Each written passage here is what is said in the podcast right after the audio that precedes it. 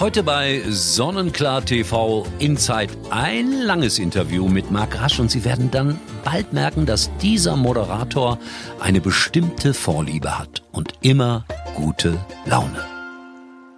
Marc, Moderator zu sein im Zeichen von Corona, es ist nun mal das alles beherrschende Thema und dann noch gerade bei einem Reisesender. Wo befindest du dich gerade persönlich? In tiefer Depression oder ist es die Hoffnung, die alles schlägt? Die Hoffnung, die alles schlägt. Also zum Glück äh, war die Depression bei mir auch nie da.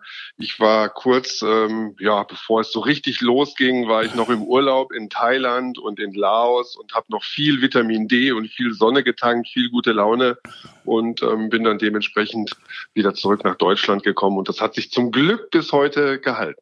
Dann hoffe ich, dass du dir das genauso bewahren kannst. Wie ist das, wenn man jetzt im Moment im Studio steht und weiß eigentlich, ah, da draußen herrscht eine große Unsicherheit. Was versuchst du den Leuten Überzeugung mitzugeben, dass sie jetzt Urlaub buchen sollen, damit die Vorfreude groß ist? Oder wie machst du das? Ich versuche einerseits natürlich Lust zu machen, weil ganz klar ist, ähm, dass wir natürlich wieder reisen werden. Auf welche Art und Weise und wann genau, weiß natürlich gerade ich zumindest auch nicht äh, so genau. Aber ähm, ich nehme mich immer als, als Indikator und ich freue mich ja auch schon wieder auf meine nächste Reise und hoffe so sehr, dass es bald wieder losgeht. Und das geht natürlich unseren Zuschauern, die Sonnenklar TV gucken, ganz genauso, denn die suchen Ablenkung von den Nachrichten, die wollen sich ein bisschen berieseln lassen von schönen Bildern, aber natürlich auch von tollen Angeboten und äh, da gibt es einige Angebote, die natürlich dann auch wieder bis kurz vor Abreise storniert werden können, um den Urlaubern einfach ein bisschen Sicherheit auch mitzugeben, weil keiner hat die Situation schon mal so in dieser Form erlebt, ähm, aber natürlich dementsprechend auch die Vorfreude. Und das Schöne ist, dass wir gerade bei Sonnenklar TV die Möglichkeit haben, ein bisschen auch ausführlichere ähm, ausführlichere Präsentationen zu machen, ein bisschen mehr zu erklären, ja, weil natürlich so dieses dieses harte Verkaufen, was wir sonst machen, wo die wo die Zimmer nur so weggebucht werden, findet natürlich aktuell in der Situation nicht statt und das ist schön für die Zuschauer, aber auch mal ganz schön für mich. Und dann macht ihr ja auch zwischendurch ganz verrückte Sachen, wie beispielsweise Hoteleröffnungen in Essen, wo dann ein Moderator merkwürdige, frivole Geschichten erzählen will und sie dann doch nicht erzählt. Also es hat sich ein bisschen was geändert so zwischendurch. Wird das äh, so im Programm weiter verankert sein?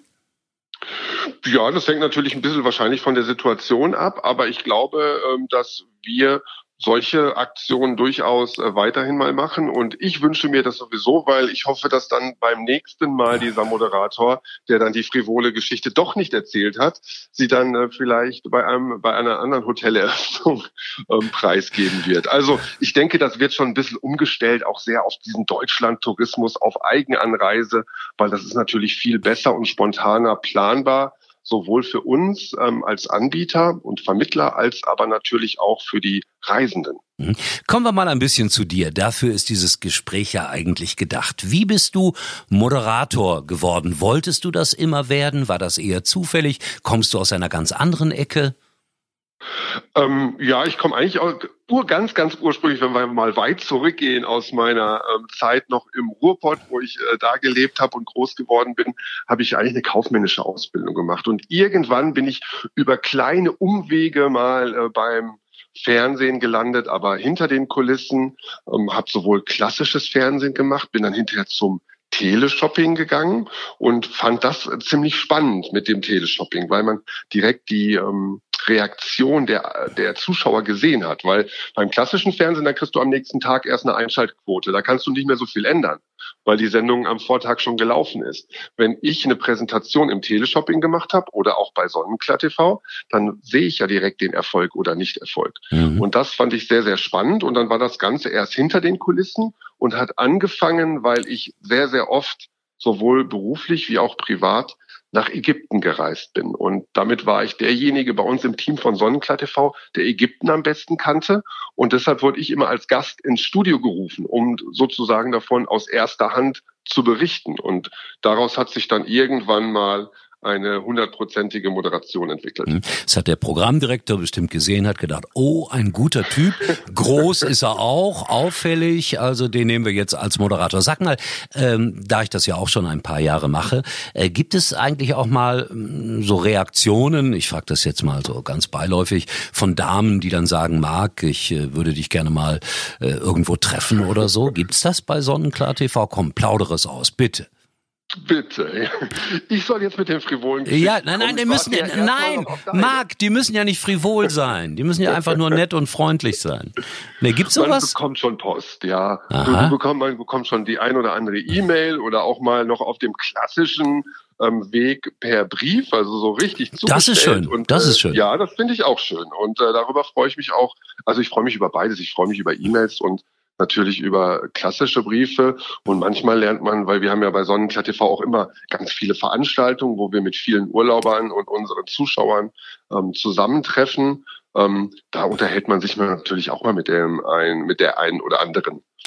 Ich war ja auch schon ein paar Mal dabei und habe da auch sehr, sehr gerne getanzt mit den Damen. Die waren auch immer begeistert, weil die wussten, ich bin einer der besten Tänzer Deutschlands. Nein, das war immer sehr lustig und sehr nett. Äh, wohin würdest du reisen, wenn ich dir jetzt die Möglichkeit geben würde, ein Ticket ins Universum zu buchen? Universum heißt, wohin auf die Welt, auf dieser Welt? Ja, ich bin, ich bin ja so eine, ich bin ja so ein äh, einer geworden, der nicht so viel Neues mehr ausprobiert, weil ich auch schon so viel gesehen habe. Ich liebe Thailand und ich würde sofort jetzt in diesem Moment nach Thailand fliegen. Was spricht für Thailand? Das leckere Essen. Ich liebe die thailändische Küche, die ja ähm, nicht nur auch besonders vor Ort wahnsinnig günstig ist, sondern ähm, waren sehr, sehr gesund. Also dadurch, dass ja alles nur frisch angebraten wird, ähm, ist es gesund. Durch die ganzen Kräuter ist es sehr schmackhaft. Ähm, ich mag die Menschen vor Ort, dieses Lächeln, die, den Hotelstandard. Also wenn man in Thailand vier Sterne gebucht, ist es so wie wenn man in Europa fünf Sterne bucht. Und ja, an bestimmten Stellen mag ich natürlich auch die Strände sehr gerne. Und ich bin ein totaler Bangkok-Fan. Bangkok ist ja eine Stadt, die polarisiert. Die einen hassen Bangkok und die anderen lieben Bangkok. Es gibt niemanden so dazwischen, der sagt, ach ja, ich fand's hier mal ganz nett. Das gibt es einfach nicht. Und ähm, ich finde Bangkok einfach unheimlich spannend und ich könnte drei, vier Wochen nur in Bangkok sein. Dazu könnte ich jetzt gleich das Lied singen, One Night in Bangkok. Ein, ein Gro aus, aus Chess ist das, aus dem Musical, glaube ich. Ja, also Bangkok war ich auch schon mal, faszinierende Stadt, gebe ich dir recht. Und äh, ich würde auch sagen, ich fahre jederzeit mal, mal wieder gerne nach Bangkok. Äh, Nochmal ganz kurz zurück zum Essen, weil wir kennen ja hier alle die thailändische Küche, die so in Deutschland angeboten wird. Aber die in Thailand unterscheidet sich doch, finde ich, noch erheblich von dem, was wir hier bekommen. Oder sind meine Geschmacksnerven da ganz durcheinander? ähm, nee, die sind äh, schon noch, hoffe ich, ganz gut ausgeprägt. Ich finde auch, dass, dass hier ein bisschen eingeeuropäisiert wurde, wie man das auch immer nennen möchte. Komisches Wort, was ich jetzt ausgesprochen habe. Aber ein hübsches also, Wort. Ja, ja, genau. Also es ist schon an die, natürlich an die Geschmacksnerven hier und an die Geschmäcker in Europa und vor allen Dingen auch in Deutschland ein bisschen angepasst. Aber der, der Grundgeschmack ist natürlich immer noch der gleiche. Ein Riesenunterschied ist hier der Preis. Ich nenne, ich sag mal als Beispiel einen Papayasalat. Ich liebe Papaya. Die wird aus un, der, der wird aus unreifen Papayas gemacht, dieser Salat. Und hier bekomme ich, gehe ich in einen Asia-Supermarkt und kriege eine Papaya für 10 Euro. In, ba in Bangkok oder irgendwo auf dem Markt in Thailand kriege ich die für 20 Cent. Natürlich haben die hier natürlich ganz andere Preise, auch in den Restaurants, weil sie andere Einkaufspreise haben. Aber ich glaube auch zusätzlich dadurch, dass es da noch anders gemacht wird, auch ein bisschen feiner, ähm, ist es auch das Gefühl, was man vor Ort hat.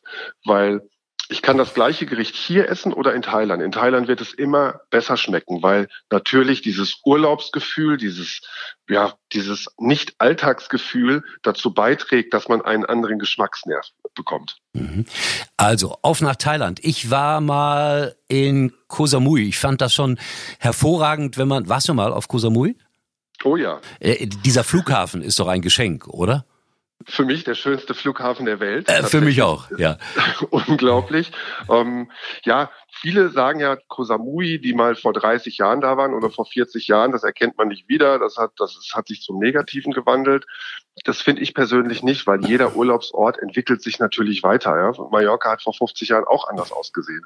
Ähm, das ist nun mal so. Mit dem ein Flughafen auf einer Insel verändert immer alles, weil dadurch wird es für Pauschaltouristen sehr viel einfacher zu erreichen und dadurch gehen dann die früheren Besucher, diese Backpacker, gehen dort nicht mehr hin, weil sie natürlich das Ursprüngliche nicht mehr haben. Wer das Ursprüngliche haben möchte, der muss immer auf Inseln gehen in Thailand, die keinen Flughafen haben, weil den meisten ist es so beschwerlich, dann nochmal mit dem Boot irgendwo hinzufahren oder mit einer Fähre und dann durch den Dschungel zu wandern.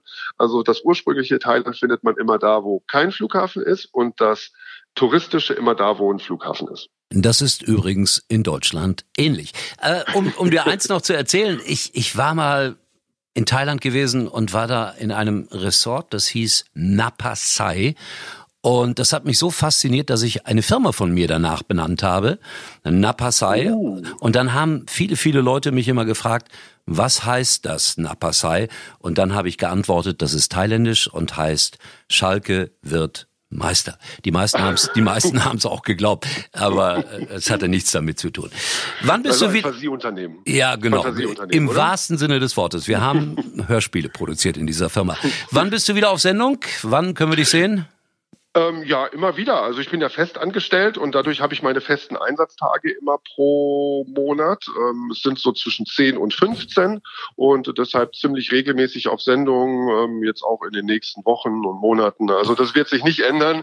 Man muss und darf und kann und hoffentlich möchte man auch mit mir ähm, Vorlieb nehmen, wenn ich dann wieder im Studio bin. Ganz sicher, Marc, ganz sicher. Du bist ein großer im wahrsten Sinne des Wortes, aber auch innerlich sympathischer Typ und das ist schön so. Ja, nee, kann ich unterschreiben, weil ich habe mit äh, Marc mal meinen Geburtstag verbracht, zufällig. Oh ja. War aber purer Zufall. War aber ein netter Tag in München. So, dann wünsche ich dir eine schöne Arbeitswoche, verbreite weiter Optimismus. Äh, wir haben ein bisschen über Thailand gesprochen. Ich finde ein faszinierendes Land und ich danke dir und wir sehen uns bald gesund und munter wieder. Tschüss, Marc. Danke dir, Uli. Tschüss. Sonnenklar TV hat eine ganz interessante Kooperation anzubieten, die möchte ich Ihnen noch ans Herz legen, nämlich für die Küchenshow. Die ist jeden Tag, jeden Vormittag und da kann man tolle Botschaften unterbringen, man kann Gäste unterbringen, also vielleicht ist das etwas für Sie. Werden Sie Partner bei der Küchenshow bei Sonnenklar TV. Weitere Informationen natürlich wie immer direkt bei der Marketingabteilung von Sonnenklar TV. Sonnenklar, viel mehr Urlaub.